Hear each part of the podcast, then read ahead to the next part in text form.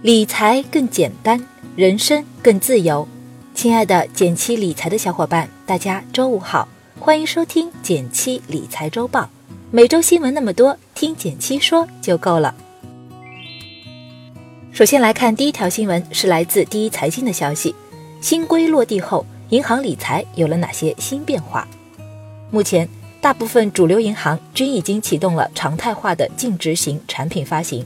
数据显示。二零一八年发行的净值化产品中，城商行的平均年化收益领先。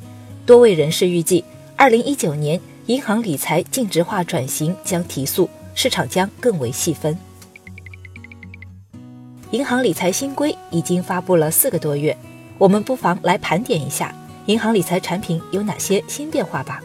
首先是门槛降低，以前银行理财都是五万起卖，不够接地气。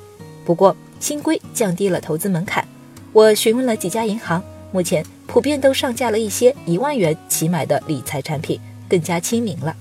而且根据专业人士预计，投资门槛可能会进一步降低。其次呢，是银行理财子公司稳步进场。根据新规内容，银行可以建立子公司，独立运作，发行理财产品。到目前为止，已经有多家子公司获批。子公司的设立不仅能让银行理财产品的管理更加专业化，而且独立运作也方便纳入更多高风险的投资，丰富银行理财的产品类型。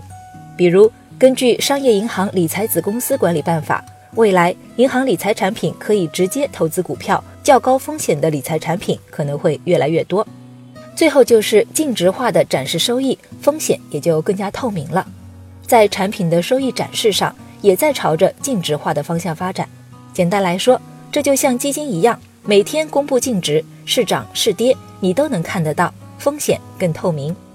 总的来说，以上三点都会促使银行理财产品变得越来越有投资价值，但在这同时，也对我们识别风险的能力提出了更高的要求。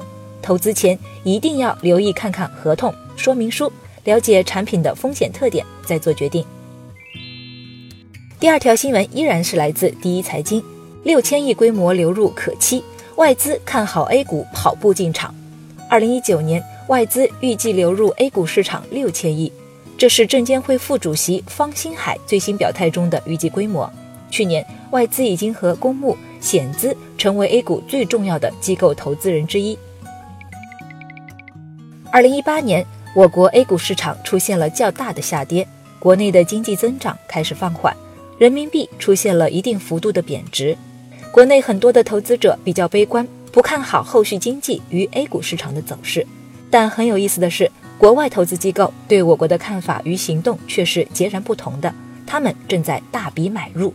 这主要还是由于国内外投资者之间的差异所导致的。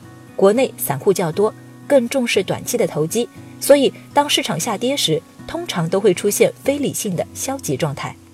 而国外则主要以机构投资者为主，他们更倾向于长期投资，心态上会更加的成熟，不像国内投资者那样的急功近利。如果你将时间拉长了来看，现在的 A 股市场已经处于相对底部，即使短期继续回调，空间也比较有限。所以在长期投资的角度上，A 股的投资价值在逐步加强。而如果你将 A 股市场与国际其他市场进行对比，实际上。在经历了二零一八年的大跌之后，A 股的投资价值反而在不断提高。所以，如果你和外资一样看好未来的 A 股市场，同时呢也有长期不用的闲钱，那不妨尝试下基金定投，在上市公司发展壮大的过程中分一杯羹。第三条新闻是来自华尔街见闻的消息：贝莱德裁员五百人，经济不景气时如何保住饭碗？据路透社报道。贝莱德计划在未来几周裁员五百人，占其员工总数的百分之三，这创下了该公司二零一六年以来最大规模的裁员。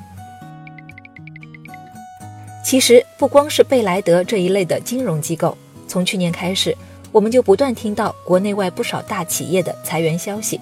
即便是像阿里、京东这样的大企业，全面缩减人员编制，全业务线不再批 offer，这样的消息也是不绝于耳。听多了还真有点人心惶惶的意思，所以今天想就这个新闻来聊一聊经济下行阶段如何才能保住饭碗。首先，大家不妨先自查一下，能力这件事在职场上是永远不会过时的硬指标。过去一年里，不光是受到经济周期影响，逐渐发达的人工智能也在不断接管普通人的工作。从海底捞无人餐厅到最近被启用的高速公路自助智能收费系统，科技正在不断替代那些简单重复的劳动和操作。即便没有机器人出来抢饭碗，在任何企业，员工的不可替代性都决定了他的职业生涯能走多远。与其担心被裁员，不如先把自己的职业能力训练上去。除了苦练内功之外，你也可以在其他领域找到新的机会。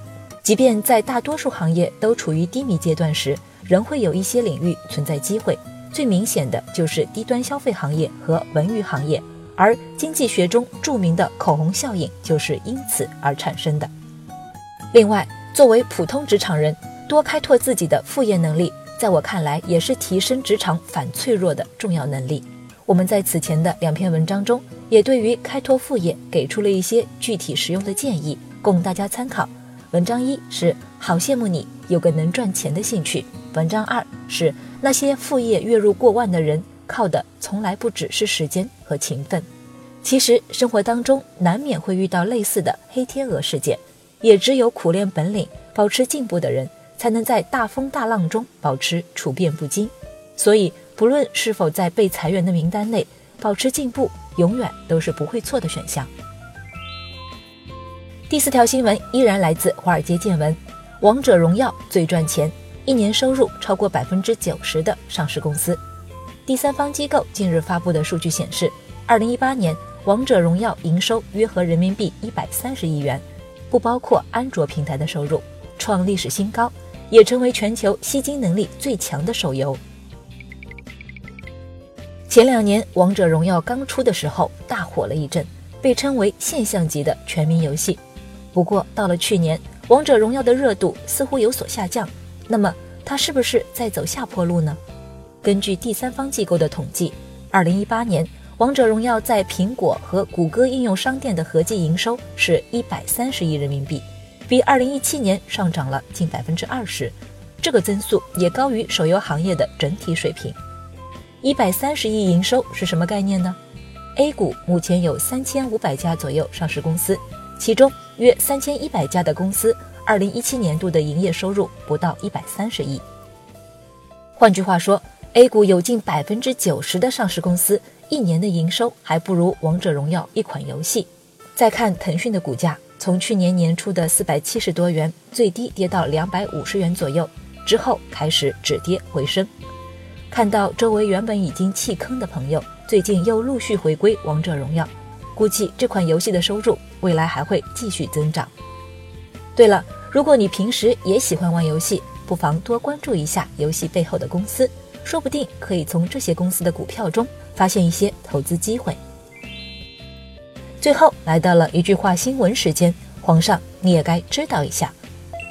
来自《二十一世纪经济报道》的消息，二零一八年我国租赁经济市场交易额超过了六万三千亿元，二零一九年有望突破十万亿元，参与租赁经济服务的人数也将超过一亿人。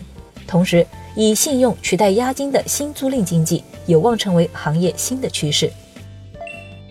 来自上海证券报的消息，今年有十四部影片确定在二零一九年春节档上映，较二零一八年增加八部，创近六年来新高。尽管距离春节尚有大半个月，但票房比拼大战早已悄然拉响。猫眼数据显示，截至十六日上午，大年初一预售总票房已突破一亿元。来自中国证券报的消息。根据统计局公布的七十个大中城市房价数据，楼市景气度延续跌势，再加上房贷利率涨幅收窄，市场预期房贷利率短期或大幅走低。此间，观察家认为，基于今年银行信贷投向、负债成本等因素，房贷利率难现全面大幅下降。感谢大家收听今天的减七理财周报，一同感知正在发生的变化，提高经济敏感度。更多投资新闻解读及理财科普，欢迎关注我们的公众号“减七独裁”，简单的简，汉字的七，我在那里等你。